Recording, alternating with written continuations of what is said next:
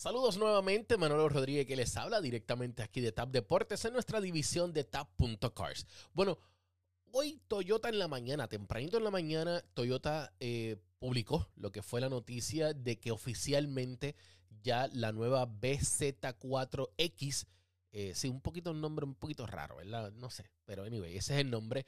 Eh, BZ4X está siendo ya como un vehículo de producción. Este vehículo estará disponible a lo que serían mediados del 2022 como un modelo del 2023. Este es el primer auto eléctrico, 100% eléctrico de Toyota. Y ¿Por qué digo primer auto 100% eléctrico? Ya Toyota tiene dos autos que son Prime, eh, que viene siendo la Toyota RAV4 Prime, que aquí estuvimos ah, analizando, y también lo que es el Prius Prime, que son autos plug-in, que tú conectas a la luz y puedes cargarlo y lo utilizas eléctrico o gasolina. De hecho, la RAV4 Prime es el segundo carro más rápido de Toyota después del Toyota Supra, así que así de rápido es. ¿Qué pasa ahora con este auto? Eh, BZ4X, que a veces tengo hasta pensarlo porque el nombre está un poquito raro. ¿Por qué BZ Beyond Zero, que es menos de cero?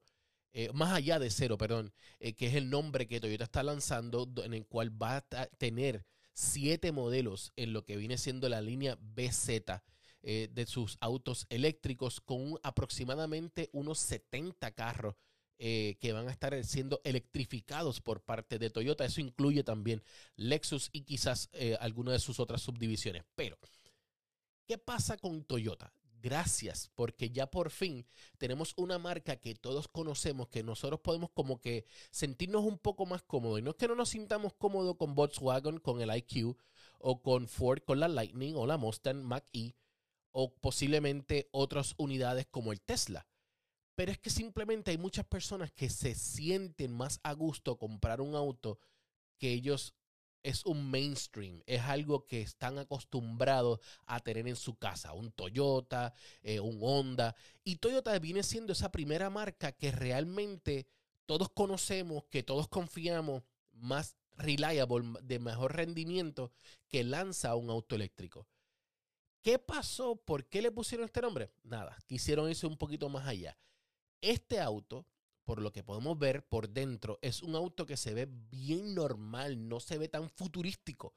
Y eso nos hace sentir un poco más seguros de lo que estamos teniendo. Sí va a ser 100% eléctrico, muchos de sus upgrades van a ser eh, a través del sistema de Wi-Fi. Ahora, hay que ver algo bien importante y es que Toyota nunca ha sido bueno en tecnología dentro de sus autos. Nunca. Mejoraron este año con la Tundra, pero la realidad es que nunca han sido buenos en eso. O sea, siempre han tenido, eh, han estado cinco o seis años más atrás. De hecho, todavía no se han llegado a lo que es eh, Hyundai, Genesis, Kia. Eh, Kia un poquito no tanto, pero Hyundai Genesis no ha llegado a ese nivel donde tú tienes tanta seguridad como lo tenías en, en esos otros carros. Ahora, esta unidad va a estar con 250 millas por carga. Toyota ahí te tengo que decir que te fuiste muy bajito. Es el modelo XLE, es el tope de línea, es un sistema all-wheel drive completamente distinto, pero la realidad de la cosa es que no.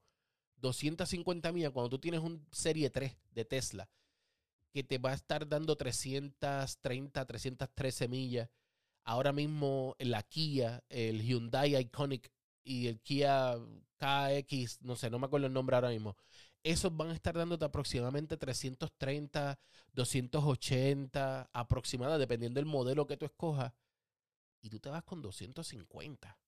Es más, ni la Ford Lightning híbrida, eléctrica, perdón, va a estar dando tan poquito en millas por carga. Ahí es donde único Toyota tiene que ponerse las pilas. Literalmente. tiene que ponerse las pilas porque tiene que dar más rendimiento si estás llegando último al baile, no me llegues con un carro con menos de lo que ya yo estoy teniendo en el mercado. Y para cómo me lo vas a poner en el mismo precio de lo que cuesta una Y, que son unos 50 mil dólares.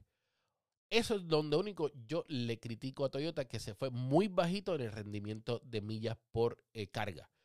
Eh, pero nada, más detalles según sigan estando llegando aquí a, nuestra sala de redacción en Austin, Texas, aquí en Tap Cars. Bien pendiente, no olvides saber, eh, dejarnos saber tus comentarios aquí debajo en la sección de comentarios. Comparte este video para que más personas entremos en el debate de si vale la pena esperar la BZ4X.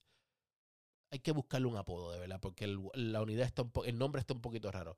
¿Vale la pena los 250 millas por carga? O nos quedamos con Tesla u otras compañías. Déjame saber aquí debajo en los comentarios reportando desde la sala de redacción de TAP Deportes, Manolo Rodríguez. Hey, estás aquí en TAP Deportes, aprovecha, dale subscribe, prende esa campanita para que te lleguen todas las notificaciones de lo que son nuestros videos, el cafecito deportivo, fogueo deportivo, lo que es tacones en el deporte, el footcast y las reseñas de tap.cars. No olvides compartir este video para que así le lleguemos a más personas y deja tu comentario, vamos a debatir como solamente lo sabemos hacer en TAP Deportes.